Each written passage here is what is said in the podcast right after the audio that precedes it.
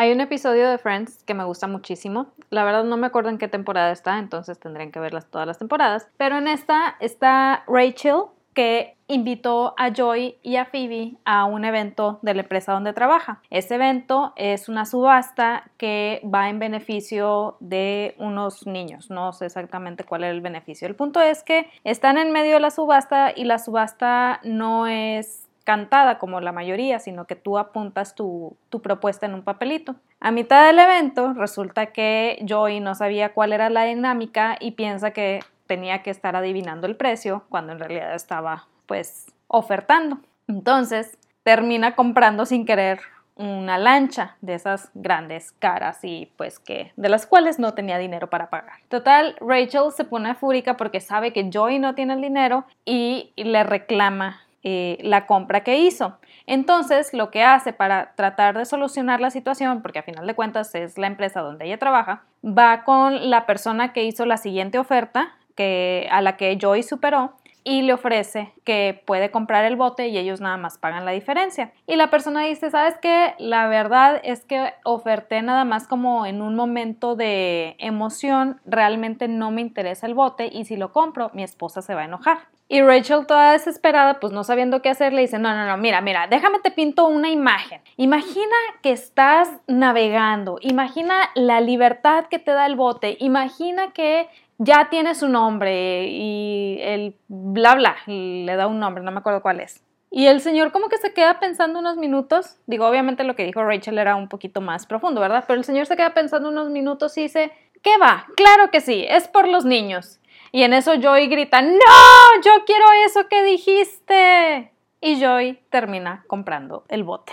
Ahora visualiza este otro caso. Este sí fue verídico. Resulta que estaba en una asesoría con un mentor y el mentor dice, te voy a poner un ejemplo sobre ventas. Y entonces nos presenta un libro y nos empieza a contar una historia de cómo eh, estaba él en un McDonald's con su esposa cenando, creo que una de las promociones que tenían ahí en el McDonald's y que le estaba contando a su esposa de, no, es que este emprendimiento, que mira, que está muy padre, bla, bla, bla. Y la esposa nada más le dice, ay, qué emoción, amor, pero este sí va a pegar, ¿verdad? Entonces, que él se sintió todo estresado porque por dentro era como, no sé si va a pegar, pero por fuera no, era, claro que sí, amor, sí va a pegar, ya vas a ver. Entonces que en una de esas iba caminando, se encuentra con una persona que se ve pues que es de dinero y le dice, eh, oye, ¿sabes qué? Llevo en esta carrera del dinero durante muchos años, no he logrado nada más, por favor dime cómo lo hiciste. Y la persona nada más le contesta, mira,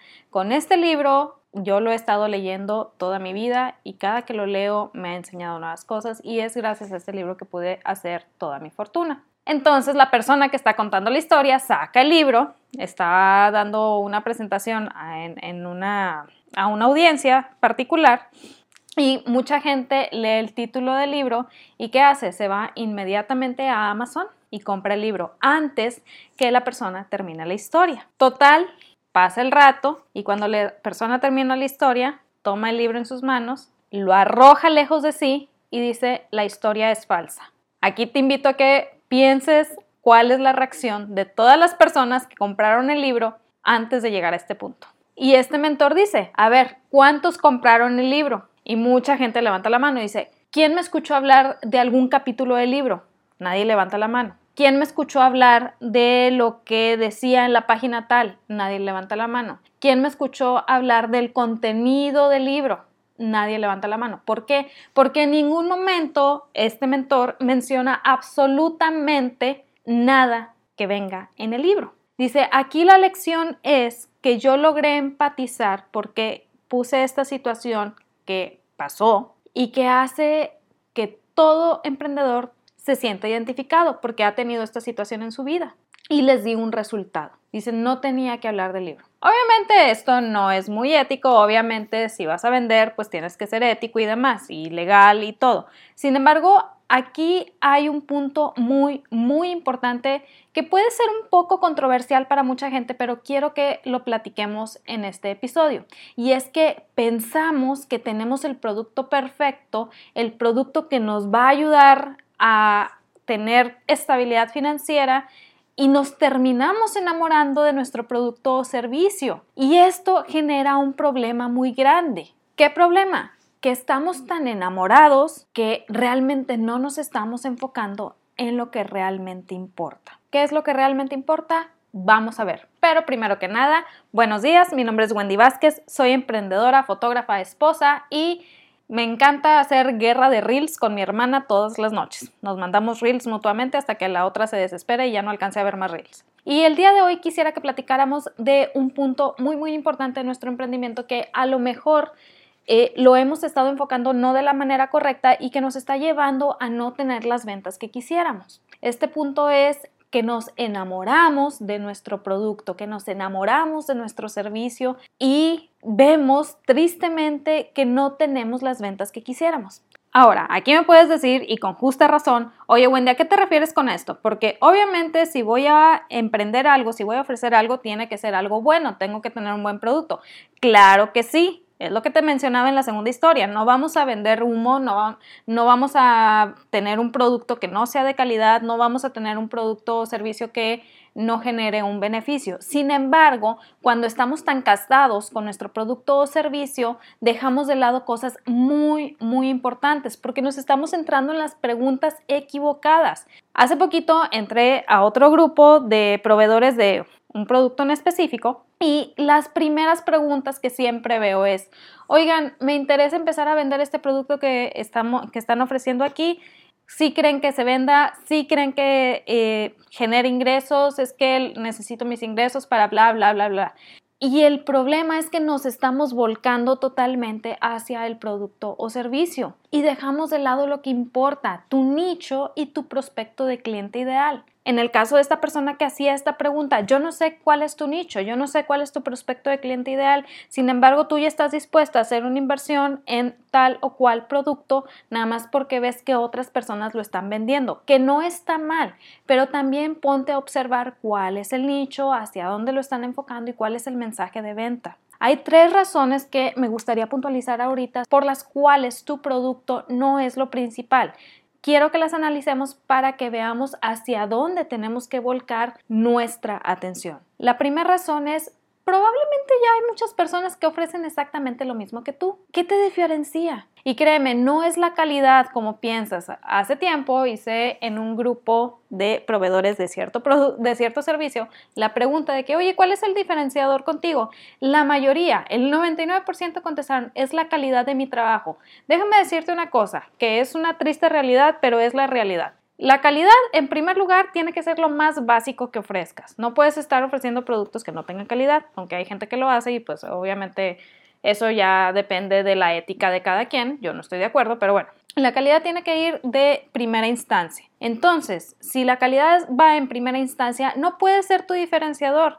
En segundo lugar, muy pocos clientes entienden la calidad en el producto o servicio que das. No saben. ¿Por qué? Porque no es algo en lo que ellos estén especializados. Y eso está bien porque nos ayuda a nosotros a poder crear un mejor sistema. Entonces, Aquí lo que yo te pregunto es, guiándonos por cómo hace la mayoría de la gente su negocio en Internet hoy en día es, si estás ofreciendo un servicio particular o un producto en particular, como por ejemplo cremas faciales, si estás ofreciendo cremas faciales, muy probablemente tus anuncios vayan en función de decir cremas faciales con exfoliante para ayudarte al cuidado de la piel, para ayudar a nutrir tus poros, te revitaliza, te deja bella, bla, bla, bla, bla.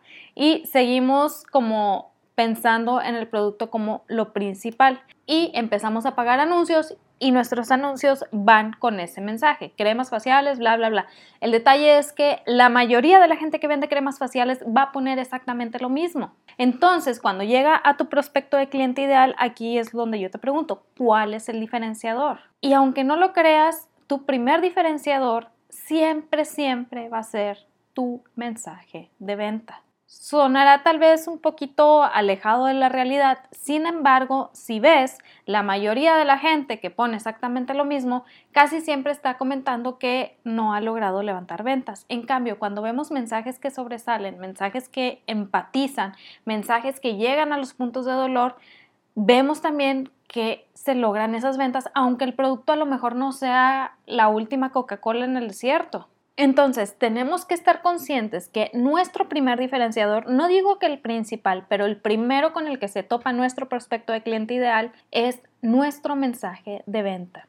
Entre más empaticemos a través de ese mensaje de venta y más podamos enfocarlo hacia lo que realmente importa, más vamos a poder llamar la atención del tráfico. Porque también a veces queremos poner los anuncios para generar la venta luego, luego, para que sea una venta en frío.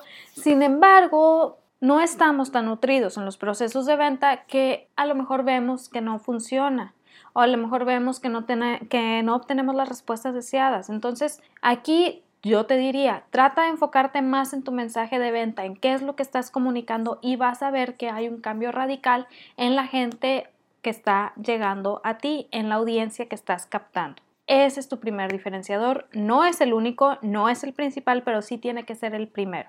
Segunda razón, puedes tener el mejor producto, pero si tu proceso de compra es laborioso o indescifrable para tu cliente, este se cansa porque la verdad, cuando estamos vendiendo, cuando estamos ofreciendo productos o servicios, estamos, debemos enfocarnos en ayudar a nuestro prospecto de cliente ideal a alejarse de sus puntos de, dolor, sanar sus puntos de dolor y acercarse al placer. Esa es la venta. No queremos resolver todos los problemas del universo porque la verdad es que no hay ningún producto que lo haga. Tenemos que estar conscientes de eso. Cuanto antes hagamos la, paz con eso, más fácil vamos a poder eh, enfocar nuestro mensaje de venta porque vamos a saber hacia dónde lo tenemos que dirigir y qué es lo que tenemos que comunicar.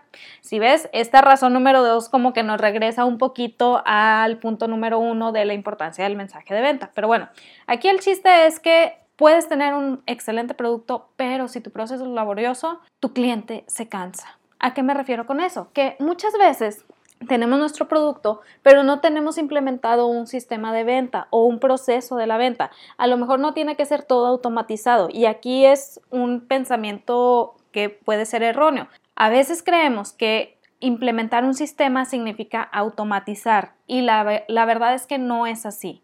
Implementar un sistema es siempre tener la claridad de cuál es el siguiente paso que se debe de llevar después de que el cliente haga tal, después de que yo haga tal, después de que bla, bla, bla, bla es saber cuál es el siguiente paso en el caminito. Acordémonos, siempre, siempre es un caminito. Todo es un caminito. Cuanto antes entendamos la realidad sobre, el, eh, sobre que todos los procesos en la venta son caminitos, más fácil vamos a poder implementar sistemas. Entonces, ha sucedido que alguien anhela un producto o servicio, se acerca con el proveedor y de repente como que le mandan muchas largas o como que está todo muy complicado o como que tienes que cumplir tales requisitos como hace tiempo, me acordé justo ahorita, hace tiempo alguien mandó eh, a una cuenta en Instagram, la verdad no me acuerdo de qué era el servicio que ofrecían, pero alguien mandó de que, ay, oigan, me interesa este servicio que están ofreciendo, eh, ¿cuánto cuesta? Es lo típico que preguntas en redes sociales, ¿cuánto cuesta? Y la persona del Instagram, del proveedor, no sé si era el dueño del negocio o era un asistente, pero le pone un, o era una autorrespuesta probablemente, pero decía, hola, buenas tardes, gracias por comunicarte con bla, bla, bla. Si quieres información sobre la empresa, primero tienes que darle like a nuestro Instagram en no sé dónde, a nuestra página en Facebook y, hacer no sé qué. Le doy como una serie de tres pasos para poder darle los precios. Ahí estás poniendo todas las trabas del mundo para que la gente te compre. A nadie le interesa estarle dando likes a páginas nada más a lo tonto. De verdad, es cansado. Y más a páginas que no te interesan. Entonces, ¿qué sucedió?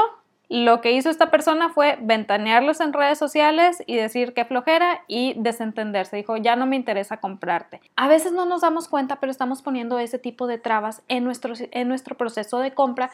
¿Por qué? porque no tenemos un sistema implementado o a lo mejor el sistema que tenemos no es muy claro para nuestro prospecto de cliente ideal. La claridad es importante. Acordémonos, ya lo he platicado en otros episodios eh, que les voy a dejar aquí más abajo. La claridad muchas veces es lo que la mayoría de la gente compra. No es el todo, pero es parte de. Entonces, cuando nosotros pensamos en nuestro proceso de compra, tenemos que estar enfocados en poder brindar un camino claro y sencillo para nuestro prospecto de cliente ideal. Un camino en donde el siguiente paso sea casi natural. Obviamente, a lo mejor no vas a ver exactamente cuál es el siguiente paso. Obviamente nosotros tenemos que estarles como dando ese, esa llamada a la acción. Sin embargo, también podemos hacer que esa llamada a la acción se sienta lo más natural posible. Esa es la claridad que nuestro prospecto de cliente ideal desea y que nos va a ayudar a mejorar todavía más nuestros números y nuestras ventas. Y aquí te voy a decir algo que puede sonar también un poquito controversial. El hecho de vender por WhatsApp no significa que sea más fácil para la gente. Hay público y nicho al que sí, pero no siempre es lo más fácil. No pensemos que por ser directo es más fácil. De verdad, esto quiero que lo hagamos nuestro. Conozco a alguien que tiene un negocio de servicios de cajitas personalizadas y tú para hacer el pedido todo está completamente automatizado. Pero sé que si tú te vas a hacer el pedido por medio de mensajes de WhatsApp, tienes que estar revisando tú como proveedor cada uno de los mensajes para ver si no cambió de idea, para ver si no sé qué, para ver si no sé cuánto. Y se vuelve más complicado y a veces no podemos cumplir porque no hay claridad dentro de lo que vamos a ofrecer. Entonces, el hecho de que sea por WhatsApp no significa que sea más fácil, pero también el hecho de que tengas un sistema automatizado tampoco significa que sea más fácil. Aquí es analizar tu nicho, tu prospecto de cliente ideal y qué es lo más fácil para, él o para ella. Y de ahí tú procedes para armar tu sistema. Acuérdate, el sistema no es, no es automatizado completamente, no tiene que serlo, pero sí tiene que haber claridad en el siguiente paso.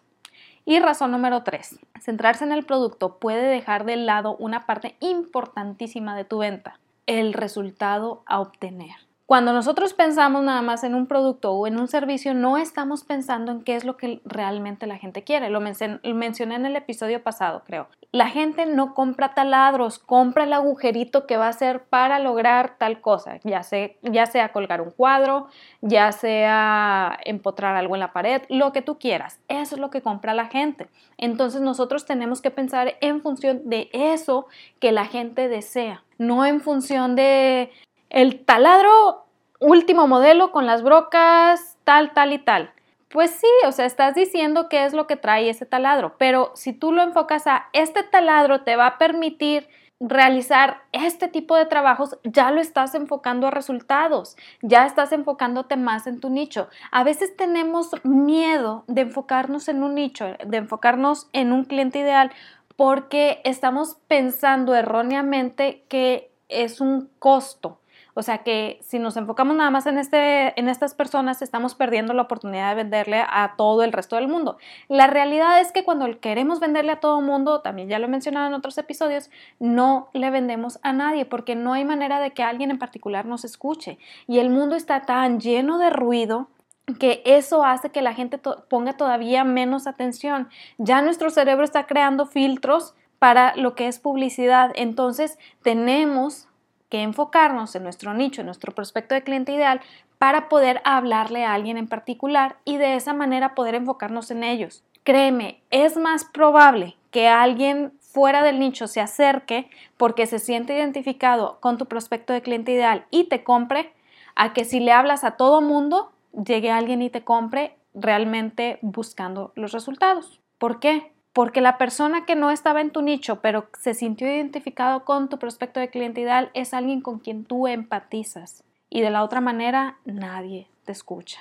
Entonces, aquí yo te digo, no te centres en el producto, vamos a enfocarnos en los resultados que, vas que va a obtener tu prospecto de cliente ideal. Por ejemplo, hay una fotógrafa que me encanta su trabajo, digo, no tiene nada que ver con el tipo de fotografía que yo hago. Ella es fotógrafa de Cake Smash, de eso de los donde llevas al bebé y destrozan el pastel. Yo hace mucho decidí que no iba a hacer ese tipo de fotografía, pero me encanta cómo a través de su mensaje de venta, que es continuo en sus redes sociales, tú puedes ver los resultados que obtienen sus clientes. Y no solamente los resultados así de una manera fría, cruda y sin corazón, no, sino que en lugar de, más bien no en lugar, sino más allá de estar enamorada de su servicio, que es muy buen servicio, hace que la gente se enamore de ese resultado. Lleva su diferenciador completamente al resultado. ¿Y qué genera esto? Que la gente quiera y anhele ir a una sesión con ella. y que de cierta manera esté más abierta a escuchar su mensaje de venta. Incluso hay veces en donde pone eh, como pequeños videos del producto ya final, cómo lo entrega y demás, y la gente libremente, sin necesidad de que ella se los diga, decide subir a redes sociales el producto, lo que obtuvo y etiqueta a la fotógrafa dando las gracias. A final de cuentas eso es lo que queremos. Nuestro mensaje de venta tiene que ir enfocado en función de eso. A veces decimos, es que le hice este trabajo a fulanita y subió a redes sociales el trabajo pero no me etiquetó. Créeme, eso está más enfocado en ciertas carencias en el mensaje de venta que en lo que fulanita haga o deje de hacer. ¿Por qué? Porque damos por sentado que nuestros clientes deben de saber qué tienen que hacer para darnos a conocer y los clientes no nos deben nada. De verdad no nos deben nada. Si adquirieron un producto o servicio con nosotros y pagaron por ese producto o servicio, no nos deben nada. Ellos cumplieron y no nos tiene por qué ofender si deciden no etiquetarnos, si deciden no darnos publicidad. Más bien aquí yo te invito, tenemos que preguntarnos qué es lo que me falta para que esta persona quede tan enamorado, tan enamorada de lo que yo estoy ofreciendo, que quiera gritarlo a los cuatro vientos. Y créeme que esto va mucho más allá simplemente del producto o del servicio. Y probablemente aquí me vas a decir, Wendy, entonces, ¿qué es lo importante? Si no me debo de enfocar en el producto, que no estoy diciendo eso, sí hay que enfocarse, pero no es lo principal. Entonces, ¿en qué me debo de enfocar? Simple, en el proceso completo conocer tu nicho, tu prospecto de cliente ideal, escucharlo y ayudarlo a alejarse del dolor y acercarse al placer. ¿Suena muy sencillo en palabras? Sí, sí, suena muy sencillo en palabras, pero ya cuando lo pones en una serie de pasos para tu prospecto de cliente ideal, te das cuenta que es un poquito más complejo que simplemente subir algo a Facebook y decir vendo tal o cual cosa. Eso, si bien puede ser una venta de un momento, no es un modelo de negocio. La venta es un proceso, no es un producto, no es un servicio, es un proceso. Y cuando nosotros cuidamos cada aspecto del proceso y encontramos la manera de diferenciarnos en ciertos aspectos de este proceso, vas a ver que tu prospecto de cliente ideal encuentra mucho más valor en lo que tú tienes para ofrecer, aun a pesar que sea lo mismo que ofrecen 20 personas más. Y como todo proceso, te invito a que crees un sistema en donde haya claridad en el paso a paso.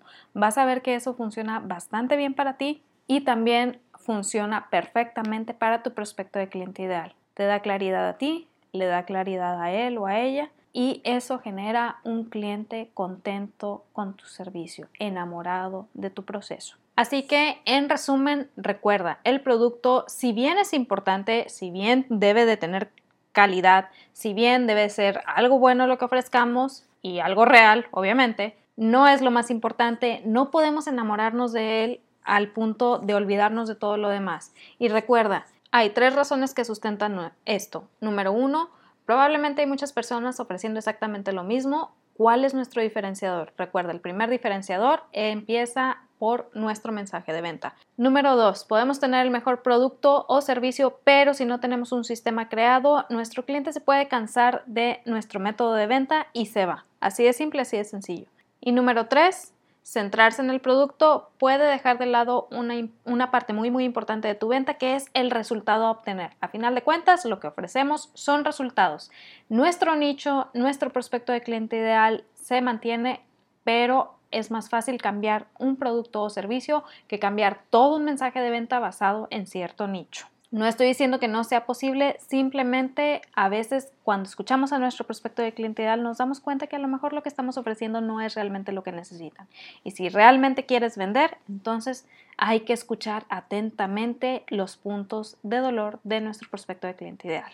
Entonces, esto era lo que quería platicarles el día de hoy. De verdad espero que les haya ayudado muchísimo. Les voy a dejar aquí los links más abajo de los otros episodios que mencioné ahorita. Recuerda, si tienes alguna duda, puedes mandarme correo a wendy.vázquez.com. También si quieres enterarte del siguiente taller que vamos a abrir enfocado en storytelling y mensaje de ventas, te invito a que me dejes tu correo aquí más abajo. Espero que tengas una excelente semana, que se cumplan tus metas, que logres tus objetivos. Recuerda que en ti está el potencial para lograr algo extraordinario. Pero nada sirve que te lo diga yo. Mejor créetela tú primero. Mucho éxito y nos vemos el siguiente lunes. Bye.